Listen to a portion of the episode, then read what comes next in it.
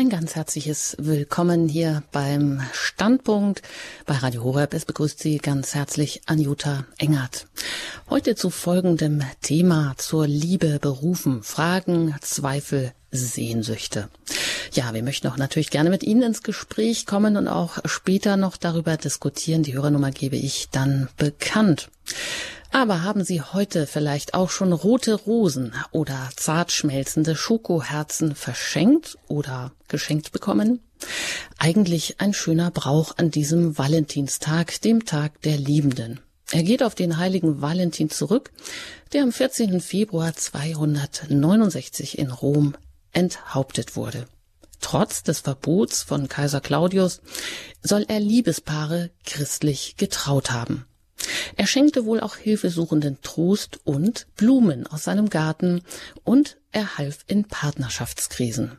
Nicht umsonst ist er der Schutzheilige der Liebenden und der Heilige der Zärtlichkeit. Offenbar verstand er die Sprache der Liebe sehr gut, und seit Menschengedenken ist unser Körper der Lebensraum, der Liebe zum Ausdruck bringt, nach der wir uns alle sehnen, ob wir nun verheiratet, Single oder auch bewusst ehelos leben. Mag der heilige Valentin einer sein, der schon ein Band zur Theologie des Leibes vom heiligen Papst Johannes Paul II. geknüpft hat. Demnächst kommt ein neuer Glaubenskompass der päpstlichen Stiftung Kirche in Not heraus. Thema die Theologie des Leibes. Geschrieben hat dieses 16-seitige Heft im Postkartenformat Maria Groß, die ich heute hier im Standpunkt bei Radio Horeb recht herzlich begrüßen darf. Hallo und guten Abend, Frau Groß. Guten Abend, Frau Engert. Sie sind ja sozusagen Expertin für die Theologie des Leibes. Bevor ich Sie weiter vorstelle, möchte ich erst einmal kurz auch einen Einblick geben in das, was Sie da, was aus Ihrer Feder stammt, aus diesem Heft über die Theologie des Leibes, weil Sie das da so treffend beschreiben. Sie beginnen da und äh, schreiben, einen anderen Menschen zu lieben und selbst geliebt zu sein, wer wünscht sich das nicht? Aber es ist nicht immer einfach. Mann und Frau haben zwei unendliche Bedürfnisse nach Liebe, doch zwei begrenzte Fähigkeiten zu lieben. Was macht die Beziehung zur geliebten Person noch schöner und tiefer? Was lässt das Verliebtsein zur Liebe reifen? Was gibt Liebe, Ehe und Familie Bestand? Was bedeutet die körperliche Beziehung? Was kann Sexualität erfüllen? Und was heißt all dies, wenn man nun ehelos lebt? Das sind immerwährende Fragen über die Liebe. Dem polnischen Priester Karel Wojtyla sind sie oft von jungen Menschen, Familien und Freunden gestellt worden. Er selbst hatte den Wunsch, mit ihnen über die Liebe zu sprechen. Er bat sie, in ihrer eigenen Erfahrung zu überprüfen, ob seine Antworten wahr sind. Denn er war sich gewiss, dass jeder Mensch ein Echo in sich vernimmt, wenn ihm die Liebe begegnet, von der er sagen kann, sie ist schön Sie entspricht meiner Sehnsucht. Für diese Liebe bin ich gemacht. Ja, soweit das Zitat mal aus diesem Glaubenskompass, den Sie geschrieben haben, 16 Seiten im Postkartenformat. Wie gesagt, Frau Groß, Sie verstehen es da ja mit einfachen Worten, so ein komplexes Thema vorzustellen. Ist denn das Wesentliche damit angesprochen oder einfach kurz vorab? Was ist die Absicht dieser Broschüre? Die Absicht ist, äh, einem großen Publikum zugänglich zu machen, ähm, dass die Theologie des Leibes das Versprechen einlöst, was mit diesen einleitenden Worten oder einleitenden Sätzen, die Sie gerade zitiert haben, äh, gegeben wird, äh, nämlich dass wir als Menschen in der Lage sind, tief in uns drin, in unserem Herzen im biblischen Sinne, äh, zu entdecken, welches die Liebe ist, für die wir gemacht sind. Nicht Normen, die von uns von außen zugetragen werden, sind entscheidend, sondern wir können es selbst erspüren, wir können die Erfahrung machen, dass wir für eine Liebe gemacht sind, äh, die darauf äh, zielt, uns selbst ganz zu verschenken und den anderen ganz anzunehmen, äh, wie Johannes Paul das in der Theologie des Leibes beschreibt. Ja, sehr schön. Frau Groß, aber vorab erstmal. Ähm, möchte ich Sie vorstellen. Sie arbeiten eigentlich ja als Apothekerin in Eichstätt und Sie haben vor acht Jahren den Studiengang zur Theologie des Leibes an der Hochschule Benedikt XVI. in Heiligenkreuz in der Nähe von Wien absolviert. Sie haben außerdem sich dann noch zur Teenstar-Kursleiterin ausbilden lassen. Teenstar, das ist ein Programm für Mädchen und Jungen zur Persönlichkeitsentwicklung. Da geht es über Fragen wie Freundschaft, Liebe, Sexualität, eben ganzheitlich. Und Sie waren auch schon lange Zeit als Geschäftsführerin eines Vereins für Entwicklungshilfe tätig. Und daraus ist dann 2016 der Verein Knotenpunkt Begegnung verbindet entstanden, dem Sie auch vorstehen.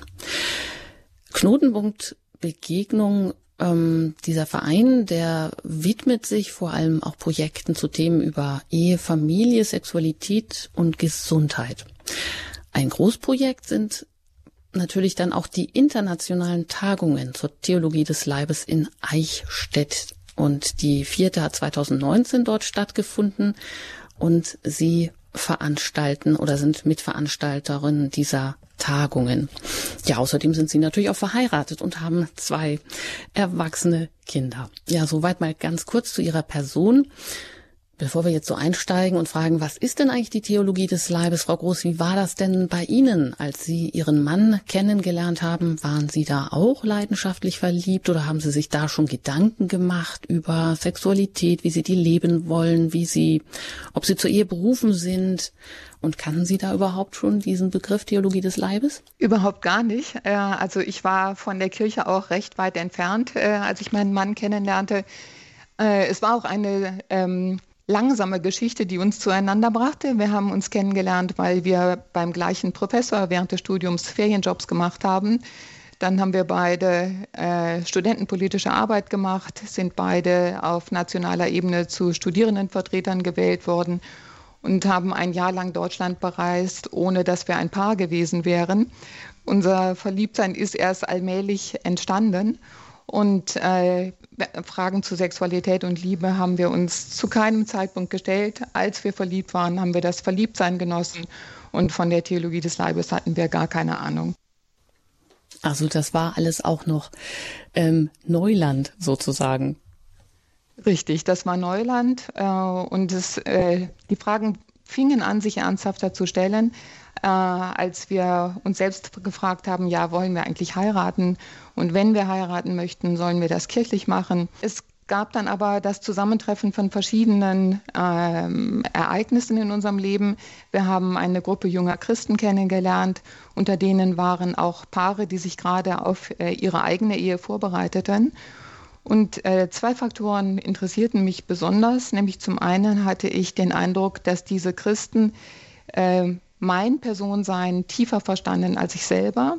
Und das andere war, dass diese jungen Paare äh, sich so bewusst auf die Ehe vorbereiteten, dass auf jeden Fall eine Neugier bei mir entstand, was verbirgt sich dahinter, worauf bereiten sie sich genau vor.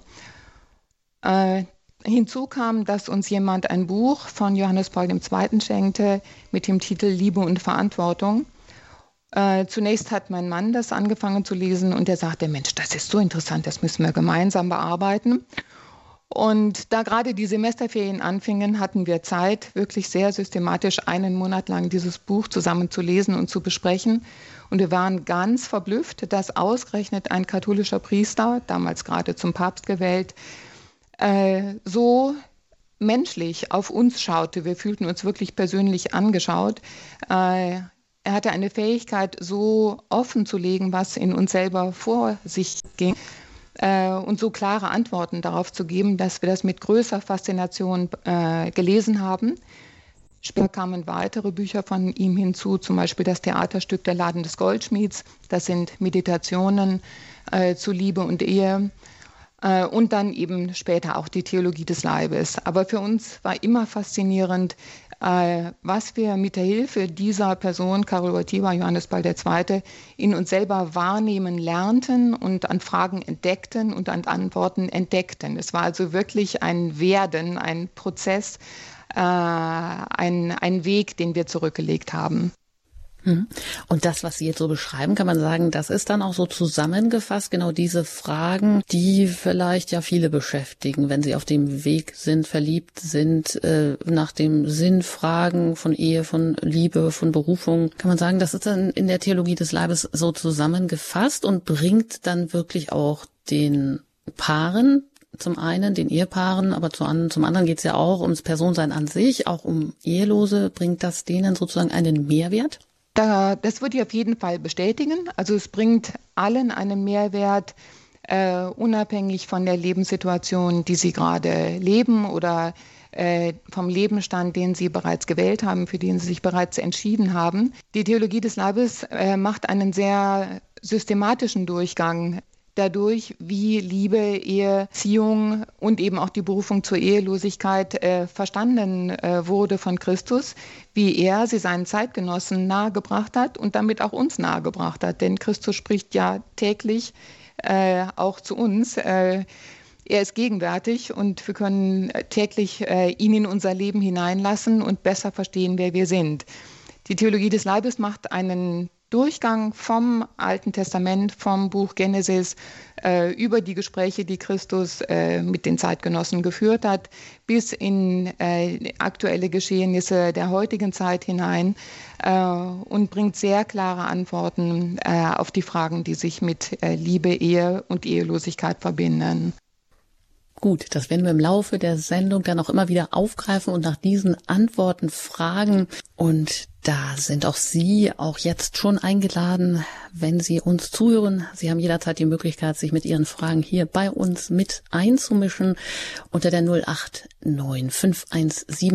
008 008, wenn Sie außerhalb von Deutschland anrufen oder mobil unterwegs sind, dann wählen Sie vorneweg die 0049 und dann 89517 008 008. Rufen Sie gerne an hier im Standpunkt bei Radio Horeb mit dem Thema zur Liebe berufen. Fragen, Zweifel, Sehnsüchte mit Maria Groß als unsere heutige Expertin zur Theologie des Leibes und sie ist ehrenamtliche Vorstandsvorsitzende von Knotenpunkt Begegnung verbindet.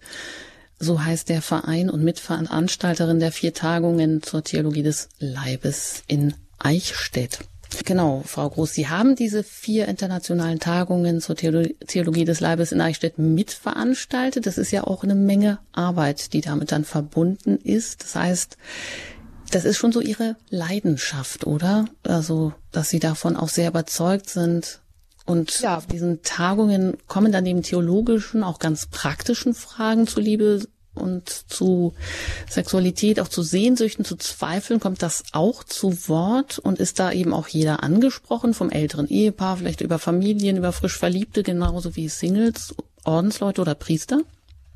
Ja, also jeder ist angesprochen, jeder ist eingeladen. Es gibt sogar auch Kurse für Kinder. Ähm, äh, wir bearbeiten Themen, die wirklich das gesamte Menschsein betreffen. Ähm, zum einen äh, machen wir, äh, also gibt es Plenarvorträge, die ganz grundlegende anthropologische, theologische, manchmal auch philosophische Fragen betreffen, äh, aber auch sexualtherapeutische, medizinische Fragen, psychologische. Dann gibt es immer eine Reihe von äh, Workshops, äh, die auf spezifische Problematiken eingehen. Äh, wir hatten zum Beispiel äh, jetzt bei der letzten Tagung 2019 Workshops zum Thema Pornografie, äh, zur Frage, was, ist, was bedeutet es eigentlich, äh, Witwenschaft zu leben die Frage der Erziehung äh, der Kinder äh, angesichts der Tatsache, dass sie so sehr früh schon im Kindergartenalter einer vollkommen sexualisierten Umwelt begegnen. Wir hatten Vorträge über die über das Spezifische des Frauseins, das Spezifische des Mannseins. Wir hatten interkulturellen Dialog mit einem muslimischen Referenten, mit zwei muslimischen Referenten und mit einer Rabbinerin aus Jerusalem. Also es ist ein unglaublich großes Spektrum, äh, was da bearbeitet wird, ähm, für jung und alt, für klein und groß, äh, egal aus welcher Richtung man kommt, welche Vorbildung hat, man hat oder welche sexuelle Vorgeschichte. Äh, da kann jeder wirklich viel Interessantes finden und auch Heilung erfahren, weil eben Probleme nicht ausgespart werden, sondern auch Wege aus Krisen aufgezeigt werden. Zum Beispiel war ein Ehepaar da, das hat ein Zeugnis gegeben. Äh, die Ehe war dadurch gezeichnet, dass der Mann mehrfach fremdgegangen war und zehn Jahre von der Frau und seinem Sohn getrennt gelebt hatte und es dann aber doch einen Weg der Versöhnung gab. Es war ein unglaublich eindrucksvolles Beispiel dafür, äh, dass der Weg des Glaubens wirklich Versöhnung ermöglicht, bis hin zu dem Punkt, dass das Ehepaar sagt, sie leben jetzt besser zusammen als zuvor. Das ist natürlich schon auch beeindruckend. Also wenn Menschen das selber erleben, dass sie einen Weg gehen oder dass sie einen Weg der Versöhnung, der Heilung gemeinsam gehen und das Ganze dann angestoßen ist, genau durch dieses Projekt, sage ich jetzt mal, durch diese Theologie des Leibes oder eine der Tagungen, die sie da veranstalten und wo Menschen vielleicht noch auf ganz andere äh, Bedeutungen kommen. Wie ist das denn nun, wir haben ja gesagt, dieser Wunsch, grenzenlos zu lieben und geliebt zu werden, der ist so eigentlich in jedem Menschen drin. Wie, was bedeutet jetzt diese Theologie des Leibes für Ehepaare, wenn es dann heißt, wie kann die Liebe schöner, tiefer werden und das vielleicht auch mit zunehmendem Alter? Äh, was bedeutet das denn nun, wenn ich jetzt mit dieser Theologie des Leibes konfrontiert werde? Was ändert sich da oder was ist das eine Sichtweise oder eine Lebensweise? Wie würden Sie das beschreiben? Ich habe es empfunden als ein Wachrufen äh, einer Sehnsucht, die in jedem Menschen drin ist, äh, was ich eingangs schon ganz kurz angesprochen habe. Äh, es stimmt äh, in meiner Erfahrung, aber ich finde, es stimmt auch allgemein, dass der Mensch darauf angelegt ist, sich wirklich äh, ganz hinzugeben.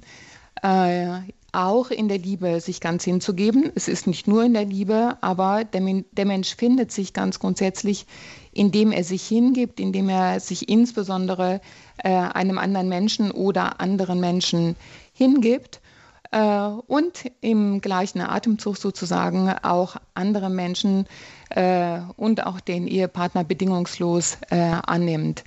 Das ist einfach eine Lebenserfahrung, die in der Theologie des Leibes sehr schön vertieft wird.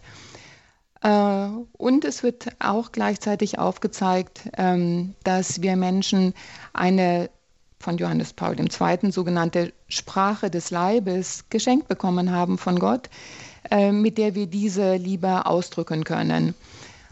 Ähm, Sprache des Leibes, da kommt das Wort Leib wieder zum Vorschein. Das mag altertümlich klingen in manchen Ohren. Es hat aber eine besondere Bedeutung. Es drückt nämlich aus, dass unser Körper, also unser Fleisch und Blut, ganz untrennbar verbunden ist mit unserem Geist und unserer Seele, sodass das, was im Inneren von uns vorgeht, wir mit dem Körper ausdrücken. Und wir können diese Sprache des Leibes äh, immer tiefer erlernen. Das heißt, wir können lernen durch körperliche Gesten, äh, die Zuneigung, die wir empfinden, diesen Wunsch nach Hingabe, den Wunsch nach Treue, äh, nach unbedingter Liebe auszudrücken.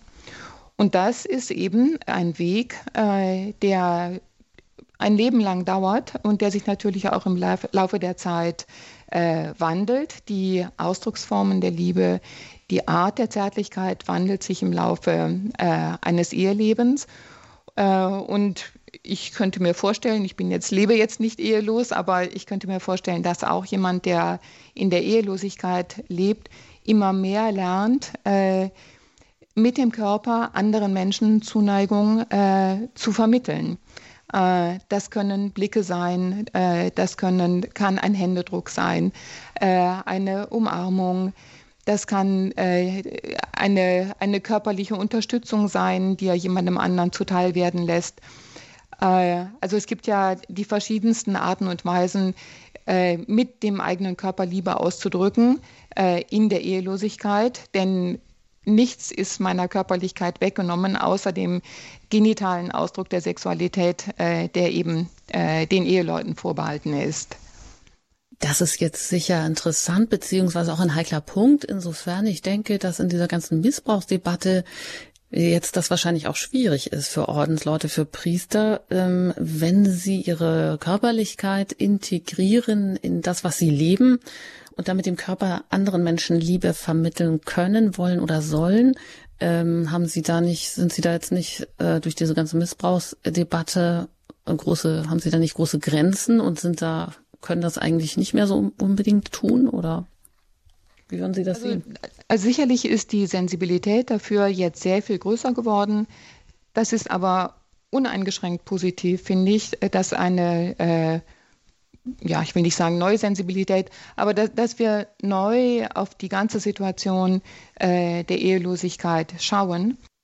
Der erste, der erste Punkt, der wichtig ist, äh, ist ja, äh, dass die Ehelosigkeit, dass die Jungfräulichkeit äh, eine Berufung ist. Ähm, das heißt, wir, äh, die Person, die sich dazu entscheidet, äh, folgt dem Ruf eines Freundes, nämlich dem Ruf Jesu der ihn in dieses Leben hineinberuft.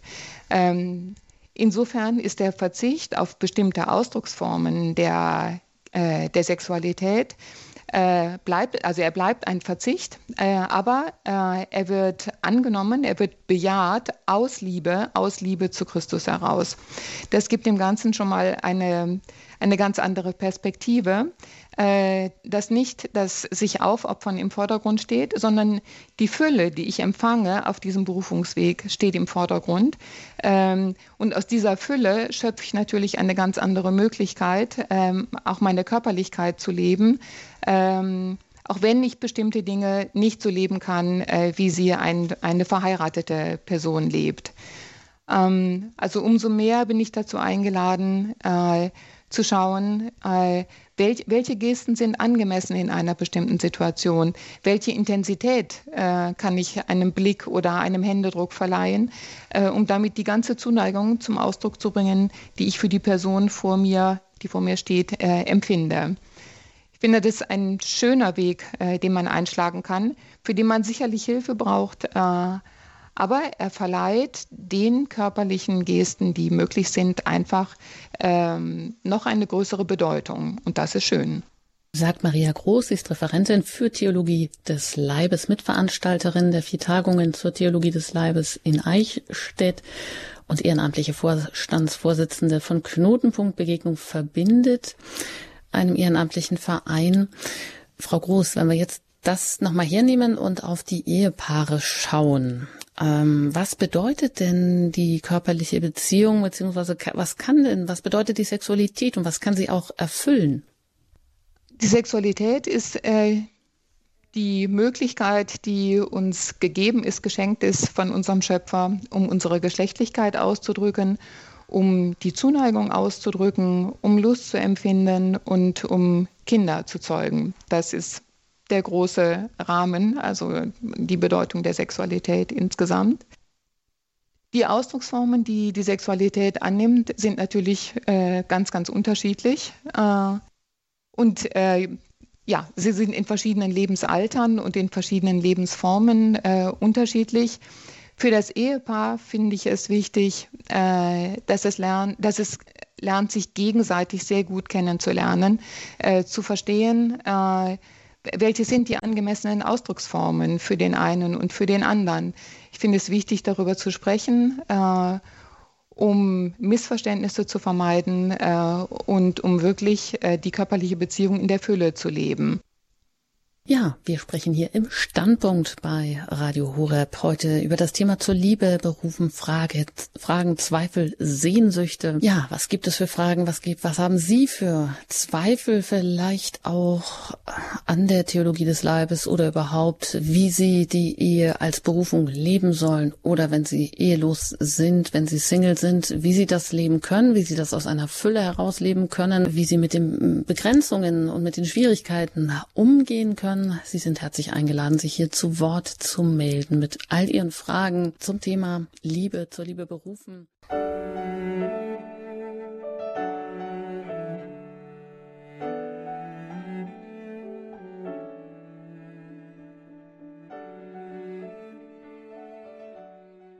Sie haben eingeschaltet im Standpunkt bei Radio Horeb. Heute hier mit dem Thema zur Liebe berufen, Fragen, Zweifel, Sehnsüchte. Mein Name ist Anjuta Engert. Ich bin im Gespräch mit Maria Groß. Sie ist Referentin für die Theologie des Leibes vom heiligen Johannes Paul II. und ist ähm, Herausgeberin des Glaubenskompass, einer Schrift über die Theologie des Leibes, die demnächst rauskommt von Kirche in Not. Eine Broschüre im Postkartenformat, 16 Seiten lang, einfach geschrieben, einfach und ansprechend. Ich habe daraus zitiert am Beginn der Sendung. Frau Groß, ähm, Sie sind auch Mitveranstalterin der vier Tagungen zur Theologie des Leibes an der Katholischen Universität in Eichstätt. Und mich würde jetzt einfach nochmal interessieren, Sie haben vorhin schon angesprochen, so ein Feedback von diesen Tagungen, wo Sie sagen, da ist eigentlich jeder eingeladen, denn jeder ist zur Liebe berufen. Es betrifft eigentlich jeden Menschen. Wie ist das mit was für Fragen, mit was für Zweifeln, mit was für Nöten und auch Sehnsüchten kommen denn die Menschen zu den Tagungen, wo es ja immer auch um Liebe, um Leib oder Körper, um Leidenschaft, Familie geht oder eine Tagung hieß auch, kann man so lieben? Mit welchen Problemen kommen die Menschen da oder was bringen sie da auch mit und was erwarten sie auch? Zunächst würde ich sagen, also es sind äh, nicht nur Probleme, sondern es sind Fragen, die sich äh, ganz einfach mit dem Lebensweg verbinden.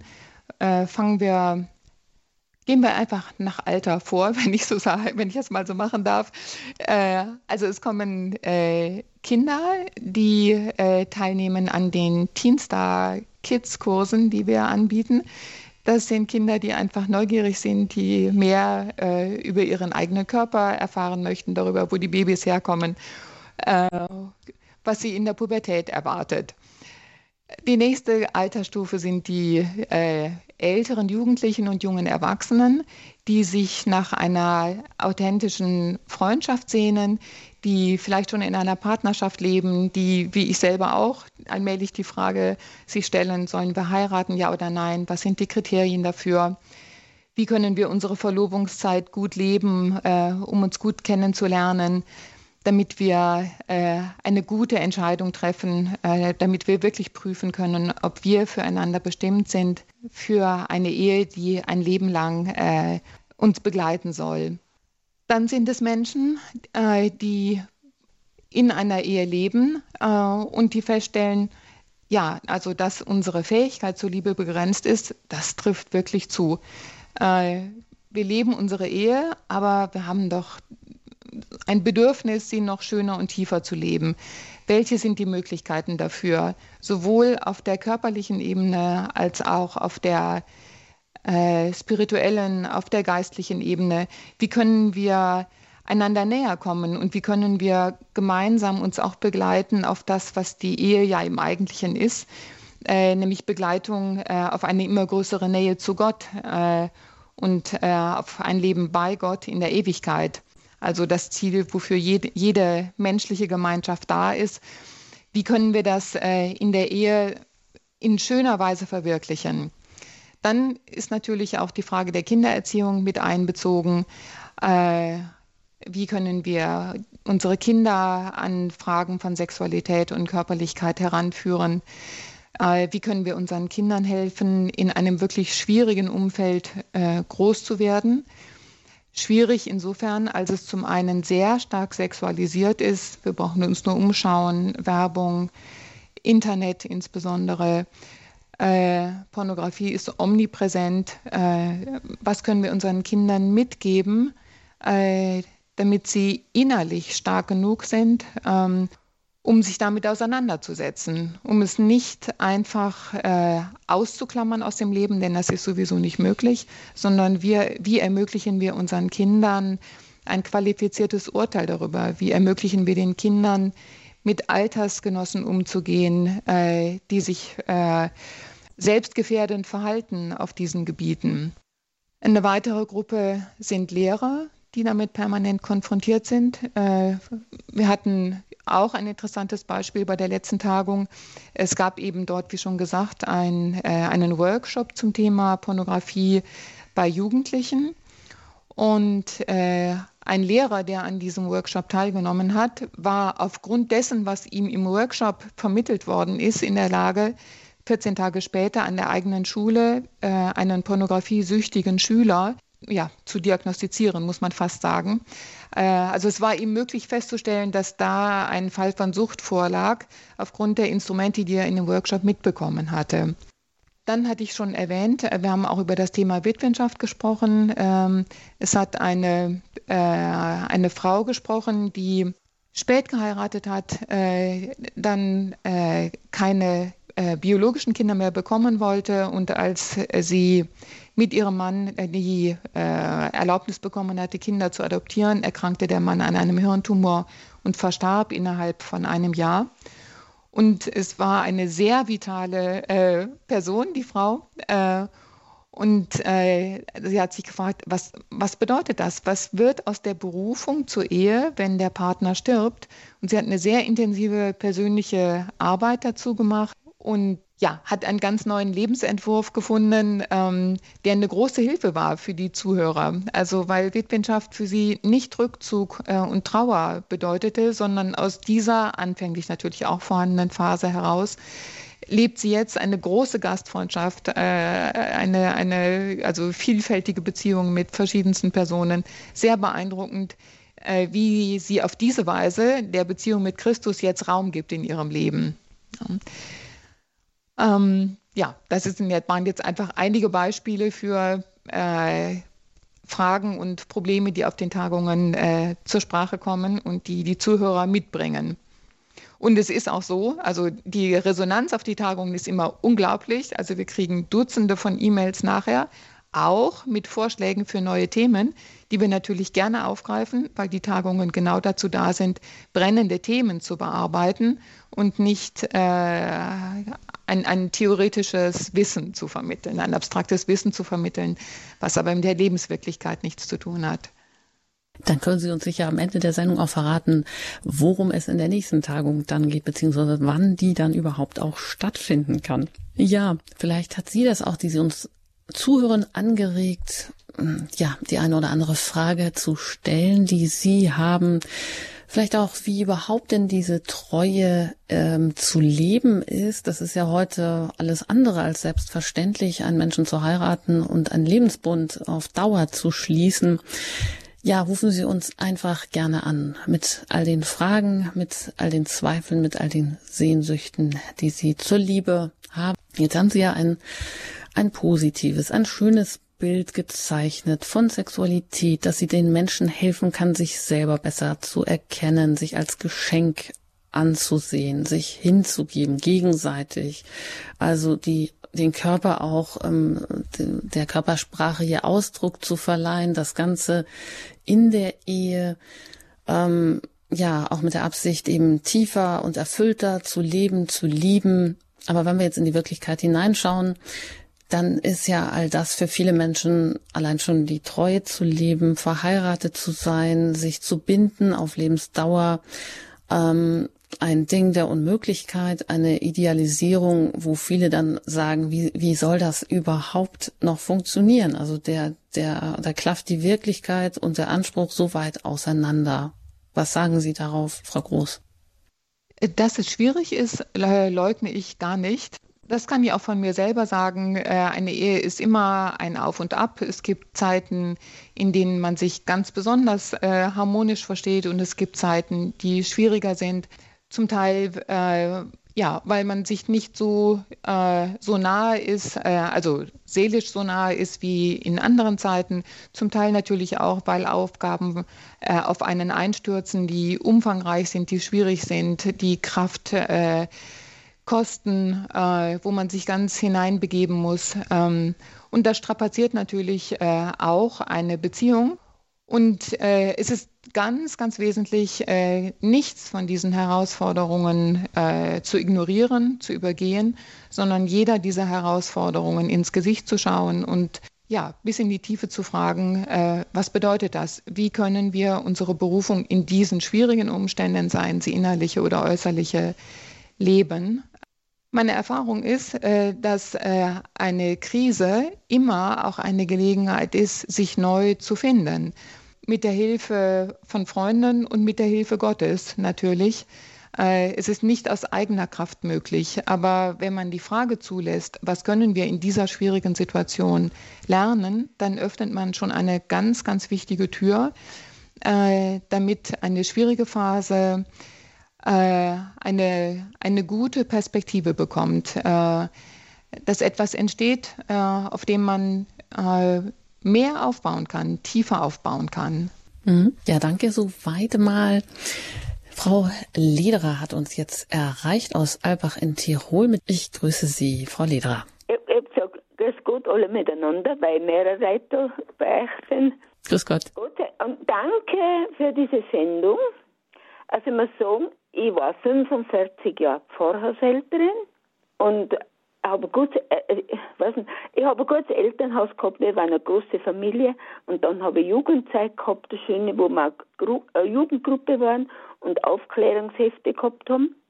Und dann bin ich mit 24 Jahren, bin ein Bauern, bin ich aufgewachsen, mit 24 Jahren im Vorhof gekommen und zwar Verein und viele Priester, wir hatten noch Studenten und mit vielen, vielen Menschen Kontakt gehabt. Und ich habe, ich sage oft, wir haben eine Heimat selber gehabt und Heimat gegeben für viele, viele Menschen. Und ich habe auch schöne Briefe gekriegt, oft bei so Aushilfen, dass sie sich so wohl gefühlt haben. Und was mir vorkam, wichtig ist, erstens der Glaube, dann selber beten, dann Achtung, gegenseitige Achtung, die nötige Distanz und diese Dinge, an die man sagen, ich kann dir der Bücher schreiben. und das, was ich nicht fassen konnte, die vielen negativen Dinge, was gesagt werden ihrem Vorwurf. Deshalb sage ich ganz bewusst auf 45 Jahre Pfarrershälterin. Ich kann es nicht fassen. Man hat viel zu viel weggeschaut wahrscheinlich und hat es nicht angesprochen. Und vieles ist sicher übertrieben. Und ich sage oft, äh, äh, jeder Fall, was Missbrauch ist, ist zu viel. Also das ist mir klar. Aber ich sage oft, man soll nicht immer diese alten Sachen aufdecken, aufdecken. Und ein Jugendlicher hat einmal gesagt, und niemand sagt was von der Familie. Es passiert so viel. Sie sollen heute schauen, wie Sie schon gesagt haben. Heute sind die Jugend, die Kinder alle so vielem ausgesetzt. So, sie sollten auf die heutige Zeit schauen. Also das wäre meins. Und es ist schwer, ich kann dir so viel sagen, mhm. aber es war eine sehr, sehr schöne Zeit. Und äh, ja, ja. Dankeschön. Dankeschön, Frau Lederer. Für Ihr Statement. Alles Gute Ihnen nach Tirol und vielleicht auch Frau Groß ganz kurz dazu. Ich finde es wichtig, äh, ganz ehrlich auf die Vergangenheit zu schauen, um eben genau zu verstehen, was können wir für die Gegenwart daraus lernen. Äh, denn es sind menschliche Erfahrungen, äh, die absolut schmerzlich sind, die zum Teil Leben zerstört haben. Ähm, und es ist sehr, sehr wichtig, gut zu verstehen, was eine umfassende Antwort darauf sein kann.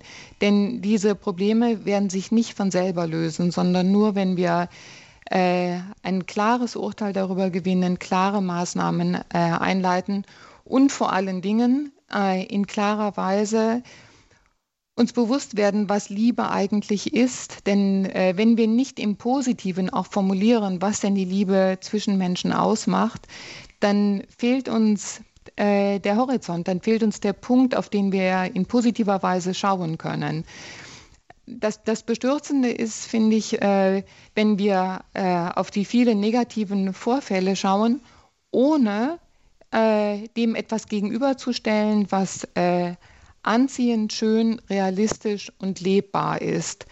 Äh, aus der Negativität heraus alleine beseitigen wir die Negativität nicht.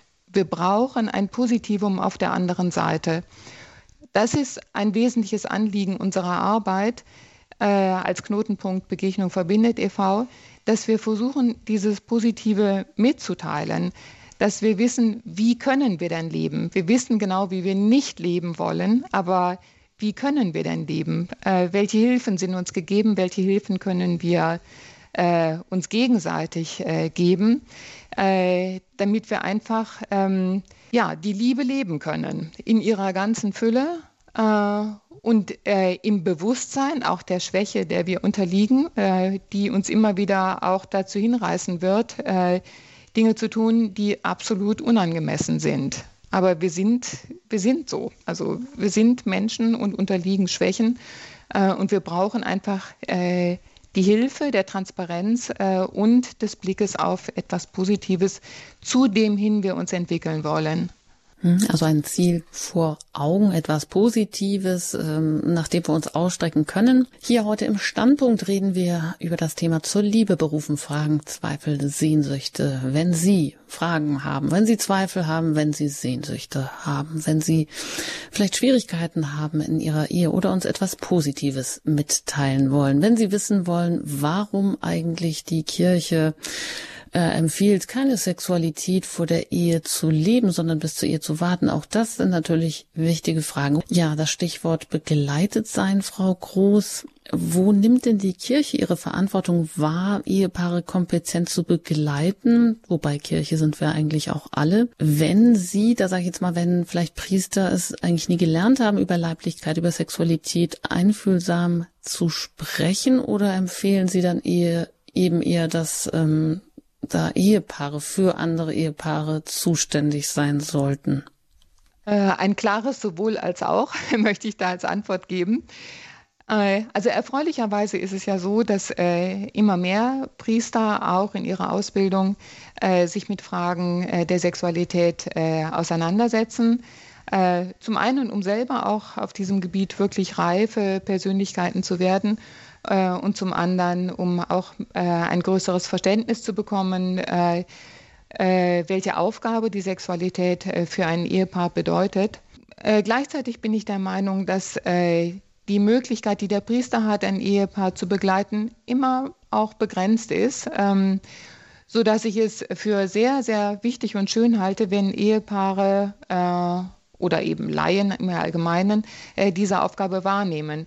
Denn äh, durchaus können auch andere Personen, die zölibatär leben, also nicht nur Priester, sondern auch Ordensleute oder gottgeweihte Personen, Ehepaare begleiten. Äh, dazu gehört nämlich auch äh, die Tatsache, dass ja die Sexualität äh, nur ein Teil äh, des Menschen ist. Sie ist ein wesentlicher Teil, aber sie ist immer eingebettet in das äh, Gesamt ähm, der Person also das äh, Gesamt von äh, Körper, Geist und Seele, sodass immer viele Facetten mit reinspielen, äh, für die verschiedenste Personen wichtige Wegbegleiter sein können. Aber eben diese Hilfe durch andere Ehepaare, die konnte man auf jeden Fall äh, noch stärker machen, als sie zurzeit ist. Äh, ich stelle das selber fest. Wenn man äh, selber über diese Dinge spricht, wird damit auch ein Signal ausgesendet, äh, das gerne wahrgenommen wird, sodass äh, Personen auf mich in diesem Fall zukommen äh, mit Fragen, die sie beschäftigen. Äh, und das ist gut so. Denn vieles lässt sich aus unserer menschlichen Erfahrung heraus beantworten. Nicht für alles braucht man Spezialisten, sondern äh, die Erfahrung eines Ehepaares äh, ist auf jeden Fall äh, ein, ein wichtiges Element ähm, äh, in, einem, äh, also in einem Dialog zwischen den Generationen sozusagen. Wie ist das jetzt? Das könnte man natürlich auch sagen, Paare, die sich jetzt bewusst damit beschäftigen, mit der Theologie des Leibes, die etwas für sich mitnehmen möchten, die eben auch diese hohen Ziele für ihre Partnerschaft haben, also auch den Partner als Geschenk zu begreifen, sich äh, ganzheitlich zu lieben, sich auch gegenseitig hinzugeben, die sexuelle Begegnung auch aus einer ganzheitlichen Sicht der Liebe zu begreifen.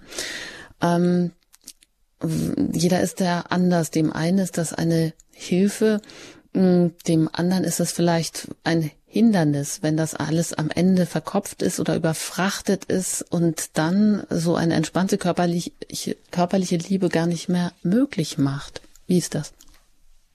Also die Bedürfnisse sind natürlich unterschiedlich. Ähm, es gibt Menschen, die rein intuitiv sich da auf eine ganz gute äh, auf einen ganz guten Weg begeben, äh, die nicht ein so großes Interesse an einem Gespräch oder äh, an einer Bewusstwerdung äh, haben. Und das ist auch in Ordnung so. Also jeder soll diesen Weg so gehen, wie es für ihn selbst am besten ist.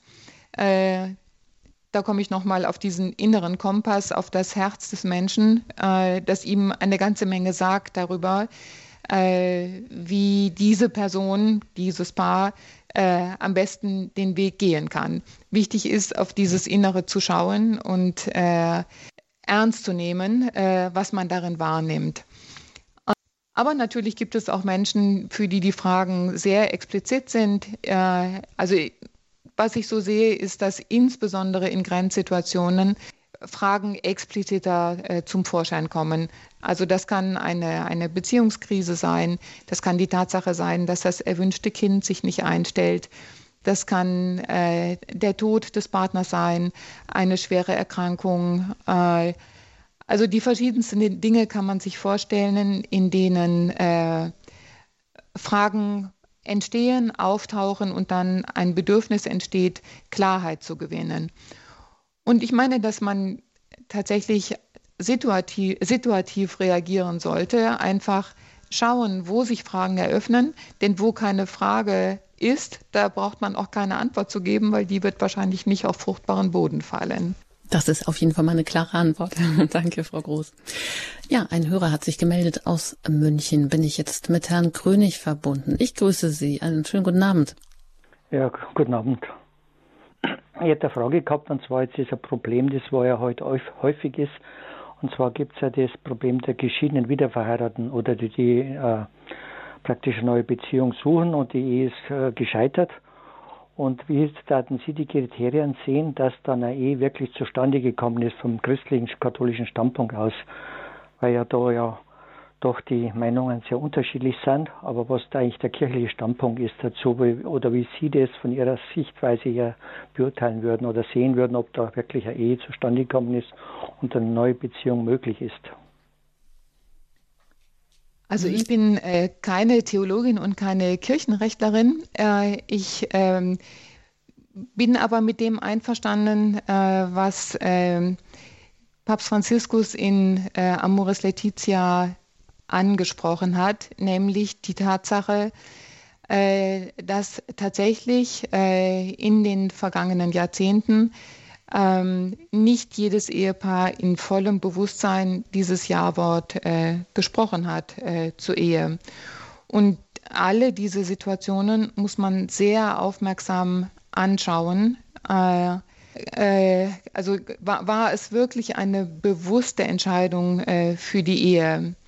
Denn da liegt ja Verantwortung auf verschiedenen Seiten. Äh, jemand, der nicht äh, in genügender Weise vorbereitet wurde auf das, was das Sakrament ist, jemand, der einfach keine Gelegenheit hatte zu verstehen, was das Sakrament bedeutet, den muss ich mit anderen Augen anschauen als jemand, äh, der offensichtlich in vollem Bewusstsein äh, dieses Jahr gesprochen hat. Wir haben das ja unter Johannes Paul II. schon gesehen. Also ich beziehe alle dieses Wissen nur aus Lektüre. Wie gesagt, bin keine Theologin, kein Kirchenrechtler. Mhm. Aber soweit ich gelesen habe, äh, hat Johannes Paul II. auch schon einen wesentlichen Schritt vollzogen, indem er gesagt hat, äh, wieder verheiratete Geschiedene sind nicht automatisch exkommuniziert, was wohl vor diesem Punkt, den Johannes Paul II. da entschieden hat, äh, so gewesen ist. Das heißt, wir sehen da jetzt zwei Schritte. Johannes Paul II. macht diesen und Papst Franziskus sagt, bitte lass uns die Situationen anschauen. Äh, ein Anschauen einer Situation bedeutet nicht, dass man die Unauflöslichkeit der Ehe kippt, sozusagen. Ich weiß, dass es natürlich auch andere Standpunkte dazu gibt äh, und sicherlich haben die alle sehr, sehr wesentliche, sehr berechtigte Elemente.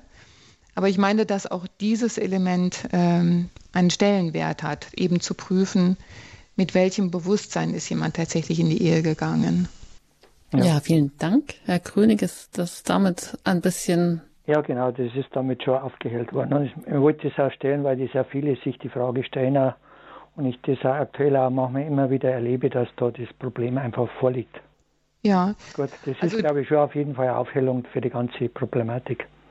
Also Gut. herzlichen Dank. Ja. Dankeschön, alles Gute nach München für Sie Danke und auf Wiederhören. Okay, Wiederhören.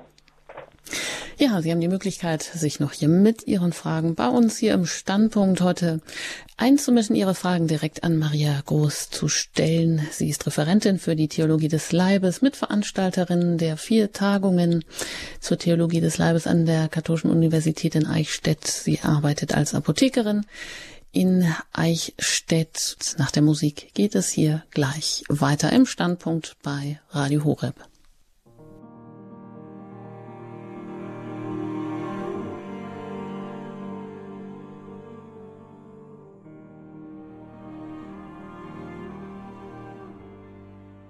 Rufen, Fragen, Zweifel, Sehnsüchte. Unser Thema heute hier im Standpunkt bei Radio Horeb. Mein Name ist Anjuta Engert. Ich bin im Gespräch mit Maria Groß und sie ist Referentin für die Theologie des Leibes und sie ist auch Mitveranstalterin der vier internationalen Tagungen zur Theologie des Leibes an der Katholischen Universität in Eichstätt und arbeitet dort auch als Apothekerin.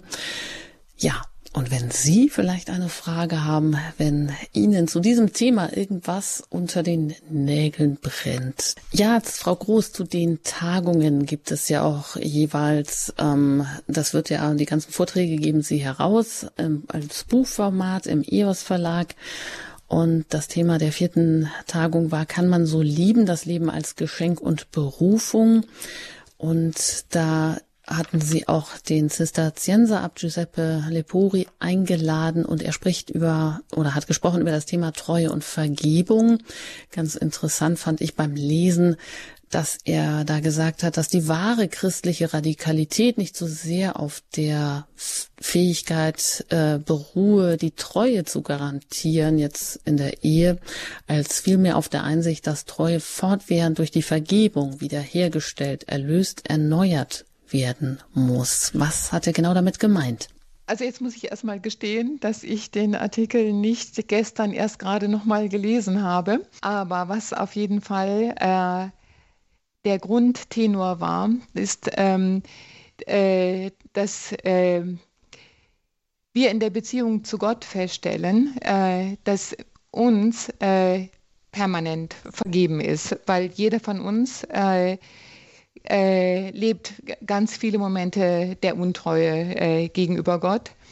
Äh, und Gott ist, es, ist derjenige, der uns immer wieder mit offenen Armen empfängt, äh, der uns zu jeder Zeit äh, verzeiht, aus dem Überfluss der Liebe heraus, äh, den er selber, den er selber schenkt. Und äh, dazu sind wir auch als Menschen eingeladen, äh, einfach äh, weil wir auf diese überfließende Liebe Gottes zurückgreifen können. Also sie ist die Quelle äh, für unser Handeln, äh, äh, für die Verzeihung, die wir anderen Menschen und auch dem Ehepartner im Leben schenken können. Und in den vielen Situationen des Ehelebens, wo wir den Partner verletzen in kleinerer oder größerer Weise, äh, entsteht nie eine Ausweglosigkeit, äh, wenn wir uns darauf besinnen, dass uns äh, ja, kontinuierlich vergeben ist und dass wir diese Kontinuität äh, weitergeben in dem Leben, was wir führen. Äh, Lepori hatte als, äh, als Ausgangsbeispiel, wenn ich so sagen darf, äh, den Schuldner, der seinem Diener eine sehr große Schuld ähm, erlassen hat. Und äh, der Diener hat dieses, diese Erfahrung, dass ihm Schulden erlassen wurden, eben nicht weitergegeben an äh, seine eigenen Schuldner, die ihm sehr viel geringere Beträge schuldeten, sondern er hat sie mit Macht äh, eingefordert. Das heißt, er hat genau das Gegenteil von dem gemacht, was Lepori in seinem Vortrag vorgeschlagen hat äh, nämlich ähm, mit Dankbarkeit und Demut darauf zu schauen, äh, dass ihm selbst die Schuld erlassen wurde und dass dieses genau der Ausgangspunkt äh, sein kann ähm, für eine Erneuerung der Beziehung zu der Person, äh, die mir etwas schuldet. Das heißt, es kommt eigentlich ähm, vor allem darauf an, jeden Tag wieder neu anzufangen. Also in der Partnerschaft dem anderen zu vergeben, sich selber zu vergeben und immer wieder ja neu den Weg zu gehen. Ja, also ich sage nicht ganz scherzhaft, aber doch mit einem Augenzwinkern, dass man äh, sich jeden Tag neu heiraten muss, also jeden Tag äh, dieses Jahr neu aussprechen muss ähm, oder darf, ist vielleicht angemessener zu sagen. Denn wir verändern uns äh, im Laufe unseres Lebens äh, und die Art und Weise, wie wir selber sind und wie der Ehepartner ist, äh, ist immer wieder neu. Und das ist spannend und eine Einladung, sich selbst immer wieder neu zu öffnen äh, und das Neue mit, ja, mit Neugier und mit äh, Liebe aufzunehmen, ähm, um es eben in das Leben hineinzulassen und in dieser Neuheit auch weiterzugehen. Das ist jedenfalls ein Perspektivwechsel, der sich mal lohnt ähm, auszuprobieren und um aus dem Alltagstrott vielleicht auch herauszukommen, jeden Tag den Partner neu heiraten. Ja, da hätten wir doch schon viel vor. Es hat sich eine Hörerin aus Osnabrück gemeldet. Sie möchte anonym bleiben. Ich bin mit ihr jetzt hier am Telefon verbunden. Ich grüße Sie in der Sendung. Guten Abend. Ja, guten Abend. Ich habe da mal eine Frage. Und zwar, wenn äh, man feststellt, oder im Nachhinein, wann, dass es eigentlich keine Liebes äh, äh, Hochzeitbeziehung war. Also eigentlich äh, ganz andere ähm, Gründe vorgeherrscht haben. Und von daher eigentlich diese Liebesbeziehung nicht gegeben ist, dann wirkt sich das aber auch ganz stark ja auf die Kinder aus. Und ähm, wo ist da jetzt fernab von der Vergebung dieses, dass es äh, trotzdem eine geheilte, geheiligte Beziehung werden kann oder auch auf die Kinder dann übertragen, dass die dann äh, eine richtige Beziehung aufbauen können zu sich und dann auch zu ihrem Ehepartner, wenn sie das nie gelernt haben und wenn ihnen das falsch vermittelt wurde. Nicht nur jetzt vom Vermitteln her, sondern auch erlebt, vom Erleben her. Wie können sie dann in eine heile Beziehung kommen? zu sich selbst und auch zum, äh, zum Partner dann. Hm, eine schwierige Frage, aber eine wichtige Frage. Also es fällt mir schwer, Frage. das jetzt direkt in Worte zu fassen, was ich da eigentlich meine. Äh, also was ich verstehe, ist, äh, dass es auf jeden Fall eine sehr schmerzhafte Erfahrung ist, eine schmerzvolle Geschichte, die äh, sicherlich sowohl äh, für den, äh, also sowohl für den Ehepartner als auch für die Kinder äh, eine Hypothek bedeutet, eine Last, äh, die nicht einfach abzustreifen ist.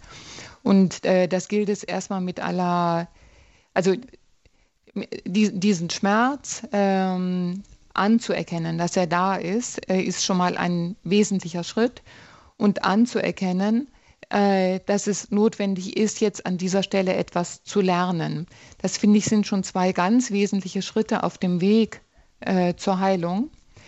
Äh, denn beides ähm, ermöglicht jetzt Ausschau zu halten, äh, äh, wo entdecke ich eine Beziehung der Liebe, in der ich mich wirklich geliebt weiß.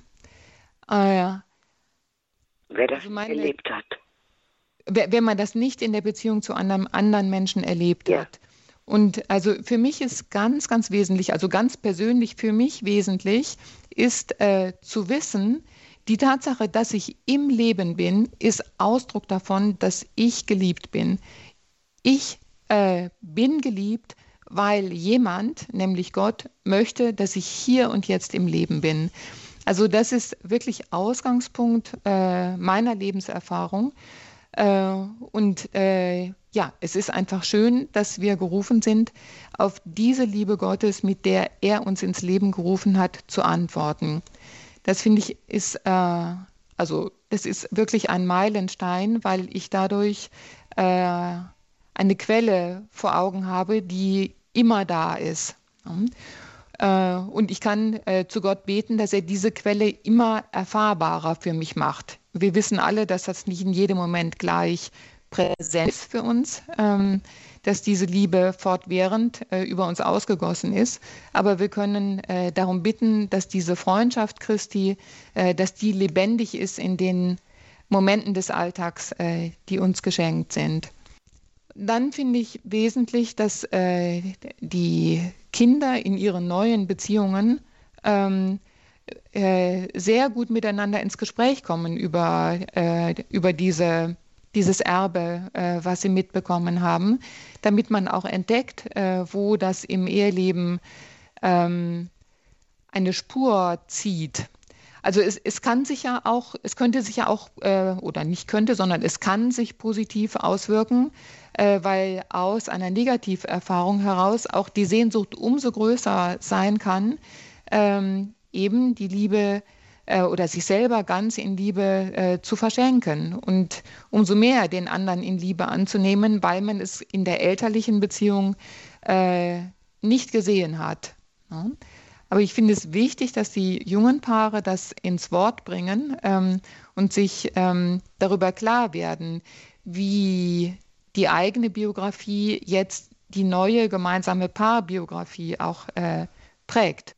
Also da, da finde ich, ist Bewusstwerdung schon äh, sehr wichtig und sich begleiten lassen, das eben auch nicht als, äh, also nicht als eine Fragestellung zu empfinden, die man jetzt zu zweit irgendwie lösen muss. Das wird wahrscheinlich nicht möglich sein, sondern ich würde mich vertrauensvoll in, äh, also an Personen wenden, von denen ich eine Hilfe in dieser Fragestellung erwarten kann und das Ganze eben auch sehr ins Gebet äh, hineingeben, äh, weil Christus uns von ihnen heraus verändern kann äh, und uns diese Fähigkeit zur Liebe äh, schenken kann. Darf ich noch eine Frage stellen? Ja, gerne.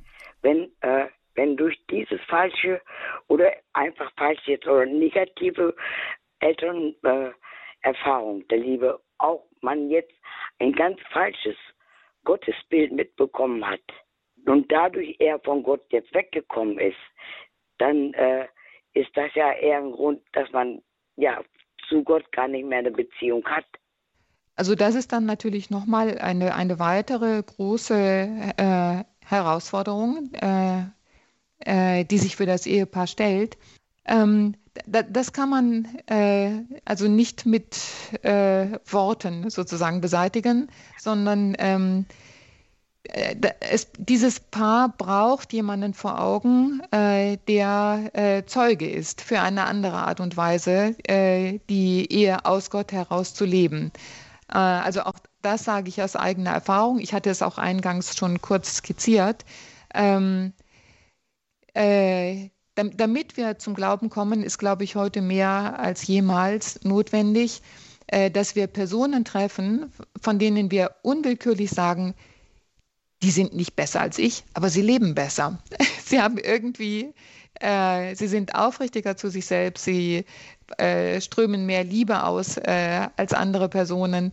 Äh, sie sind einfach Zeugen dafür, dass in ihnen äh, jemand anderes wirkt, äh, der ja, das Beste aus ihnen herausholt, sozusagen. Ähm, und diese Erfahrung von Zeugenschaft, die entzieht sich unserem Zugriff. Wir wissen nicht, wann uns dieses Geschenk zuteil wird. Äh, also wir können nur darum beten, äh, dass einer anderen Person das so zuteil wird, wie es uns zuteil geworden ist. Aber ich bin immer sehr zuversichtlich, was das Gebet betrifft. Äh, das Gebet wirkt. Wir dürfen einfach nicht nachlassen. Ist das eine Antwort auf Ihre Frage oder hilft Ihnen das ein bisschen weiter? erstmal, kommen erstmal, noch ja. viele das andere ist natürlich ein schwieriger. Prozess. Ja. Ich wünsche Ihnen dabei alles Gute und Gottes Segen. Danke für Ihren Anruf und auf Wiederhören nach Osnabrück. Das, was die Hörerin jetzt gerade angesprochen hat, dass natürlich wir alle eine Lebensgeschichte mitbringen und damit manchmal auch äh, Schwerwiegendes in eine neue Beziehung mit hineinbringen, das vielleicht noch eben gar nicht so bearbeitet ist oder dass äh, ja, wo es einfach auch viel Kaputtes gab, wo es vielleicht eben gar keine heile Familie, kein heiles Elternhaus gab. Ähm, Sie sagen, Frau Großterbrauch, ist die Erfahrung von Menschen, die aber doch genau ähm, Ehe so leben, dass sie irgendwie sichtbar wird, auch als eine Fülle, eine Lebensfülle. Ähm, Und man könnte ja sagen, es muss doch jeder Mensch irgendwie erfahren haben, dass er auch von Christus geliebt wird oder dass er irgendwo einen Bezugspunkt hat. Kann man sagen, dass Christus eben auch, wenn wir mit einem großen Mangel in eine Beziehung eintreten, weil wir vielleicht diese, äh, dieses bedingungslose Geliebtsein nicht in unserem Leben erfahren haben, dass Christus das in unserem Leben ausgleichen kann? Oder können Sie da selber von Erfahrungen, von Zeugnissen berichten? Äh, ja, also äh, ich kann zunächst mal ganz klar sagen, ja, äh, Christus äh, verändert äh, die Beziehung. Ich könnte als äh, weiteres Beispiel, also zum einen habe ich schon gesagt, wie es mir selber ergangen ist. zum anderen haben wir bei der letzten Tagung nochmal ein sehr eindrückliches Beispiel erlebt. es gab ein Rundtischgespräch zum Thema Sexualerziehung und drei Personen haben gesprochen äh, unter anderem ein äh, Priester, der äh, einige Schulen leitet oder der im Verwaltungsrat einiger Schulen ist und äh, aber selber sehr viel Unterrichtserfahrung auch hat äh, in seiner ganzen Lebensgeschichte.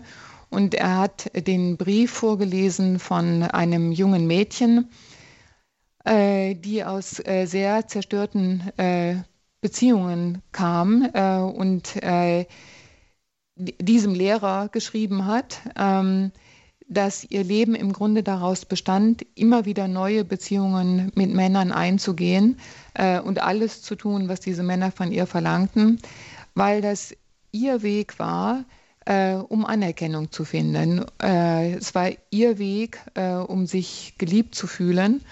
Äh, und den Schmerz, den äh, die Trennungen bedeuten, den hat sie einfach dadurch äh, kaschiert, wenn ich was mal so sagen darf, ähm, indem sie die nächste Beziehung eingegangen ist.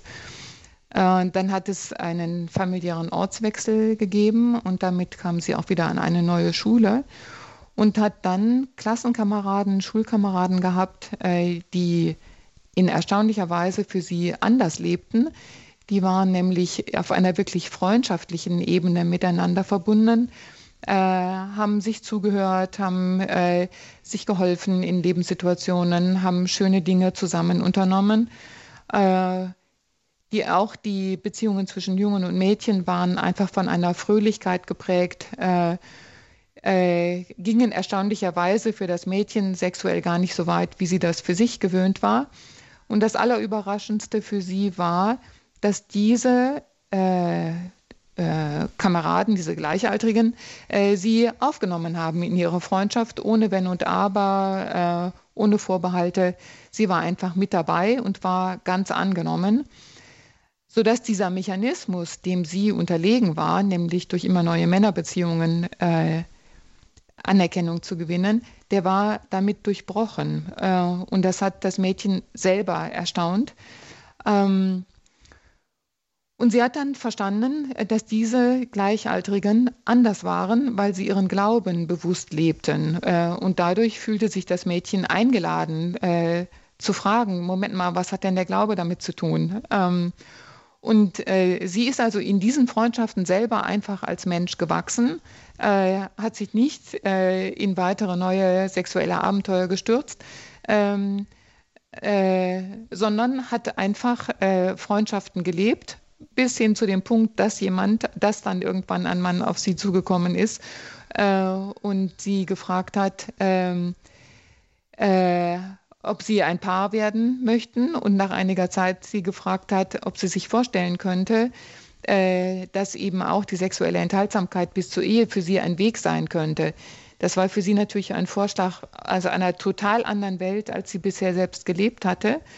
Äh, aber sie hat in unglaublich berührender Weise dann geschrieben, dass sie allmählich gelernt hat, äh, die kleinen Gesten der Zärtlichkeit, die sie untereinander austauschen, wirklich in ihrer ganzen, in ihrem ganzen Reichtum äh, zu sehen, äh, wirklich als Ausdruck der Liebe dieses Mannes zu ihr aufzufassen, äh, auch wenn die äh, Intensität der körperlichen Beziehung im Sinne von genitalem Einswerden natürlich, es hatte eine total andere Dimension. Ne? Äh, also einfach eine sehr unschuldige Art, die körperliche Beziehung zu leben, im besten Sinne unschuldig.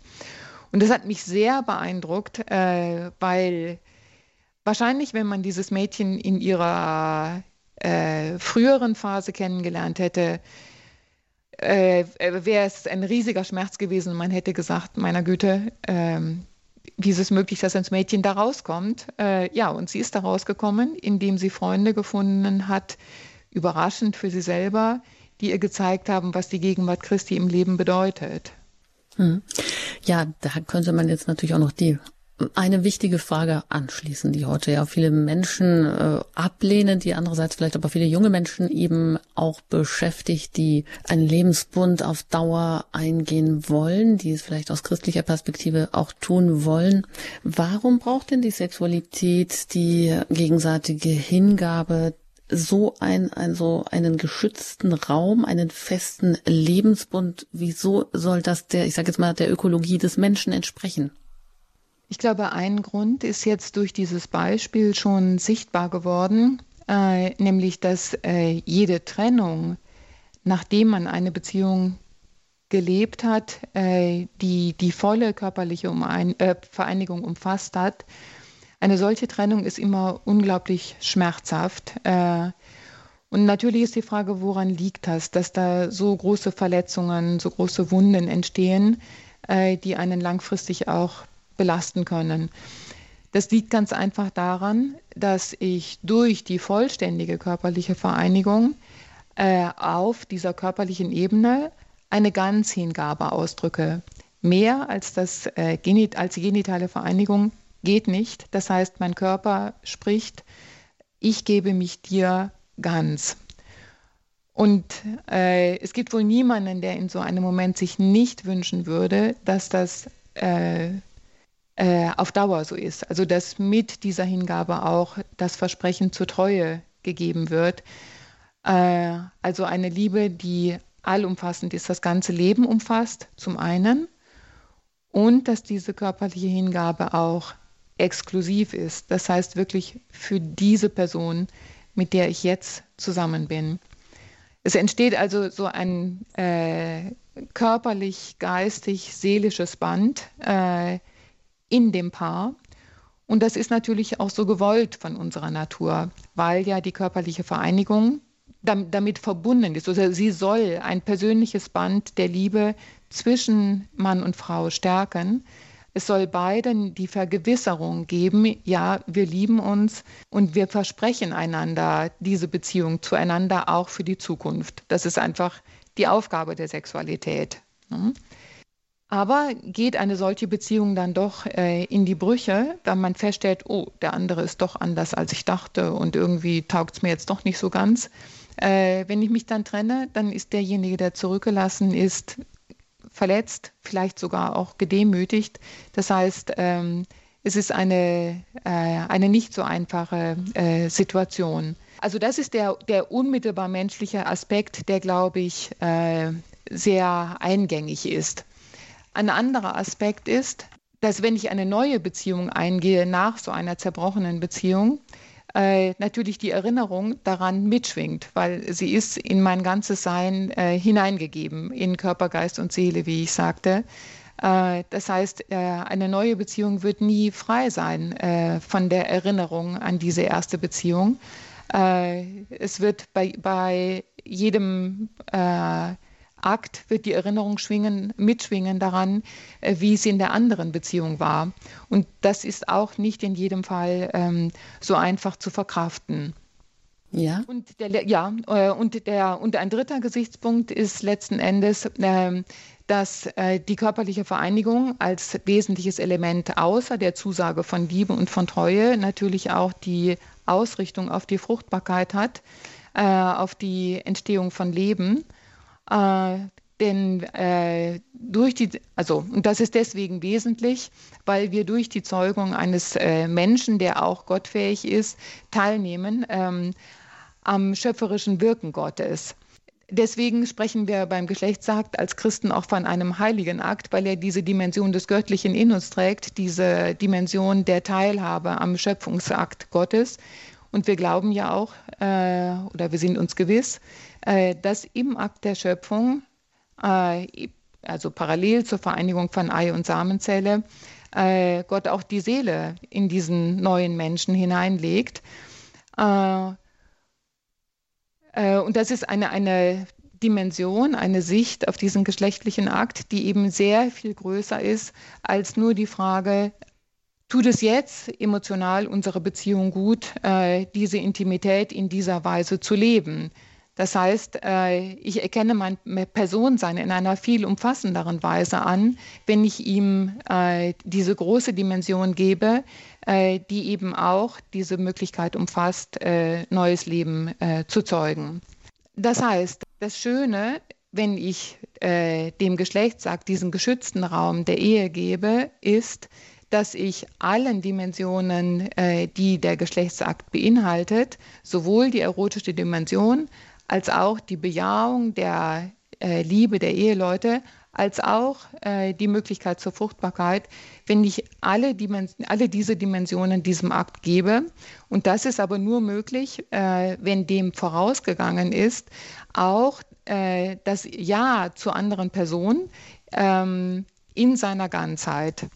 Das heißt, wenn ich ein Ja auf einer körperlichen Ebene vorwegnehme, äh, riskiere ich, dass, es, äh, dass dieses endgültige Ja, was die ganze andere Person des anderen umfasst, nicht mehr gegeben wird.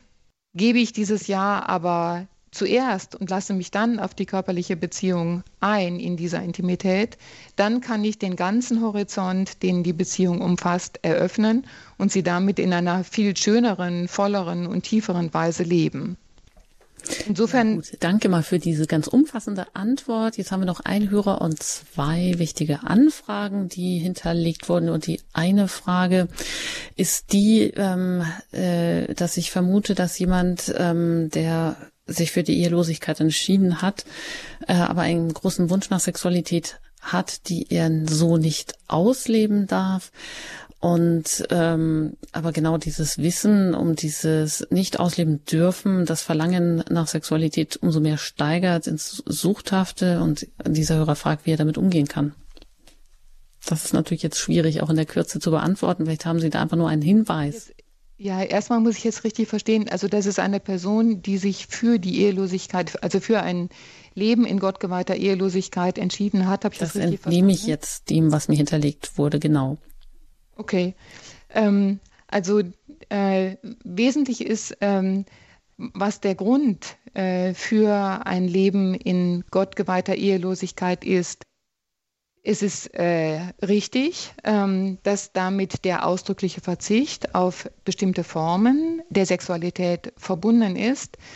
Aber wie ich schon gesagt habe, dieser Verzicht wird aus Liebe bejaht. Das heißt, das, was am Anfang dieses Versprechens zur Ehelosigkeit steht, äh, ist ähm, die Wahrnehmung einer größeren Liebe, der Liebe Gottes, äh, der mich ähm, in einer Weise zu sich ruft, dass ich diese Liebe zu ihm unmittelbar bekunden äh, soll in meinem Leben, mit meinem Leben. Und aus dieser Fülle heraus äh, ähm, ist es möglich, diesen, äh, diesen Verzicht äh, zu leben. Ähm, ich bin äh, natürlich nicht erfahren in der, äh, in der Begleitung von Personen, die jetzt aber die, der, den Drang zur Sexualität so sehr in sich spüren. Aber ich meine, ähm, dass zum einen eine Besinnung auf dieses ursprüngliche Ja erforderlich ist ähm, und zum anderen eine, eine Überprüfung, kann ich die Formen der Sexualität, äh, die mir offen stehen, nicht eben in einer solchen Intensität leben, dass ich ihren Wert viel mehr spüre, ihren Reichtum viel mehr spüre. Ich möchte damit sagen, ich kann zum einen äh, auf das schauen, was mich äh, bedrängt und was ich äh, lieber mit, mit größerer Freiheit leben möchte. Äh, und dann wird mich das wahrscheinlich immer mehr belasten, weil ich mein Augenmerk darauf gerichtet halte.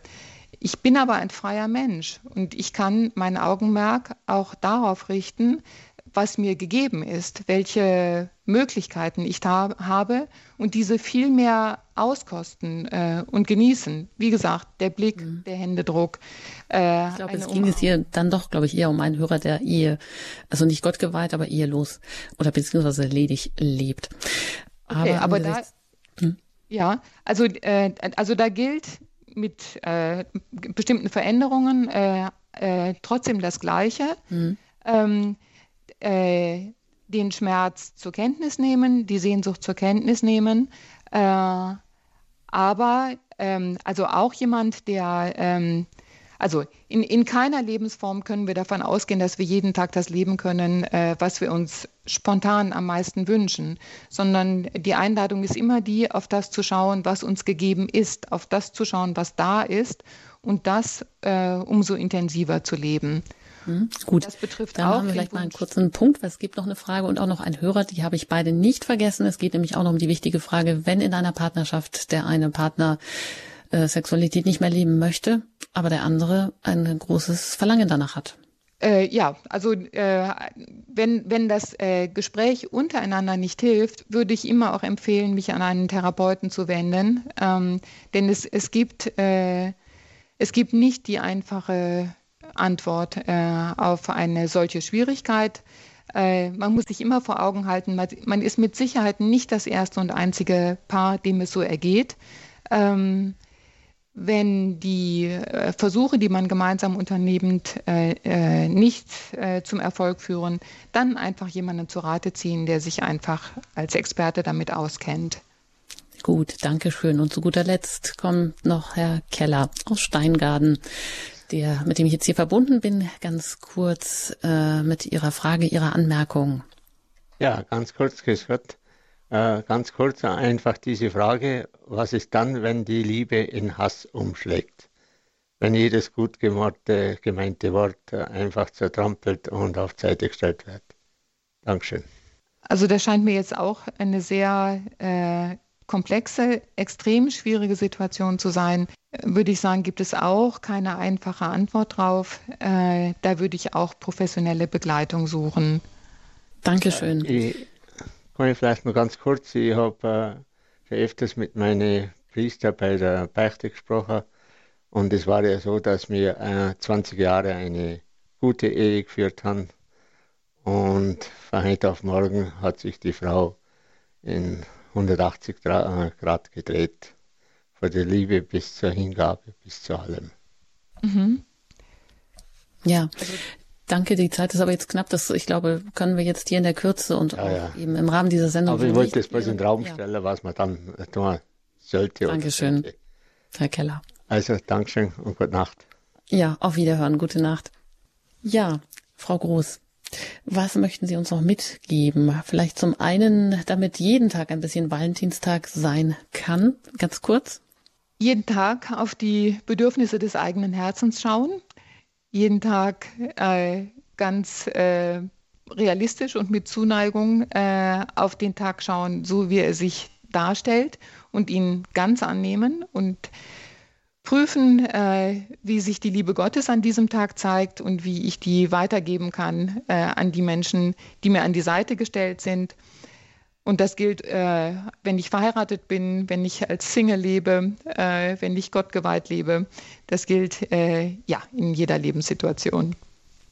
Dankeschön. Und dann sind wir natürlich noch gespannt. Wann findet die nächste äh, internationale Tagung für, über die Theologie des Leibes statt und zu welchem Thema? Also äh, wann sie stattfinden wird, äh, das wissen wir nicht. Das liegt natürlich einfach an Corona. Äh, solange es nicht ganz klar ist, dass man sich wieder mit großen Personengruppen treffen kann, können wir mit der Planung gar nicht beginnen. Äh, das Thema lassen wir auch auf uns zukommen, ähm, denn, also wie ich schon sagte, wir nehmen einfach das auf, was sich uns als Fragen ähm, anbietet, sozusagen, die Fragen, die das Leben selber aufwirft. Was ich festgestellt habe, letztes Jahr war ja, oder 2019 war das Thema das Leben als Geschenk und Berufung. Und äh, die Frage der Berufung scheint mir sehr zentral zu sein und noch vieler Klärungen bedürftig. Äh, das betrifft immer wieder auch das äh, ungewollte Single-Sein. Äh, wie entdecke ich überhaupt meine Berufung? Also das bleibt sicherlich ein Thema. Mhm. Äh, und es bleiben sicherlich auch die praktischen Fragen, äh, die die ganze Konfrontation mit unserer Umwelt betreffen, äh, relevant. Äh, Sexualerziehung, ungewollte Kinderlosigkeit, das hatte ich bisher als, als Brennpunktthema mhm. noch gar nicht erwähnt. Äh, Gut, ja. danke, da machen wir jetzt einen Punkt. Ein ganz herzliches Dankeschön, Frau Groß, an Sie, dass Sie sich die Zeit genommen haben, hier heute zur Liebe berufen, Fragen, Zweifel, Sehnsucht über dieses Thema zu sprechen. Alles Gute Ihnen und auf Wiederhören, Frau Groß. Sehr herzlichen Dank, Frau Engert, und auf Wiederhören auch an alle Hörer. Alle weiteren Informationen bekommen Sie auf unserer Homepage, auf dem Tagesprogramm auch. Und Sie können diese Sendung natürlich dann jederzeit noch einmal nachhören, in der Mediathek im Podcast-Angebot. Mein Name ist Anjuta Engert. Ich danke Ihnen für Ihr Interesse, fürs Zuhören, fürs Anrufen und wünsche Ihnen einen gesegneten Abend. Alles Gute, Ihre Anjuta Engert.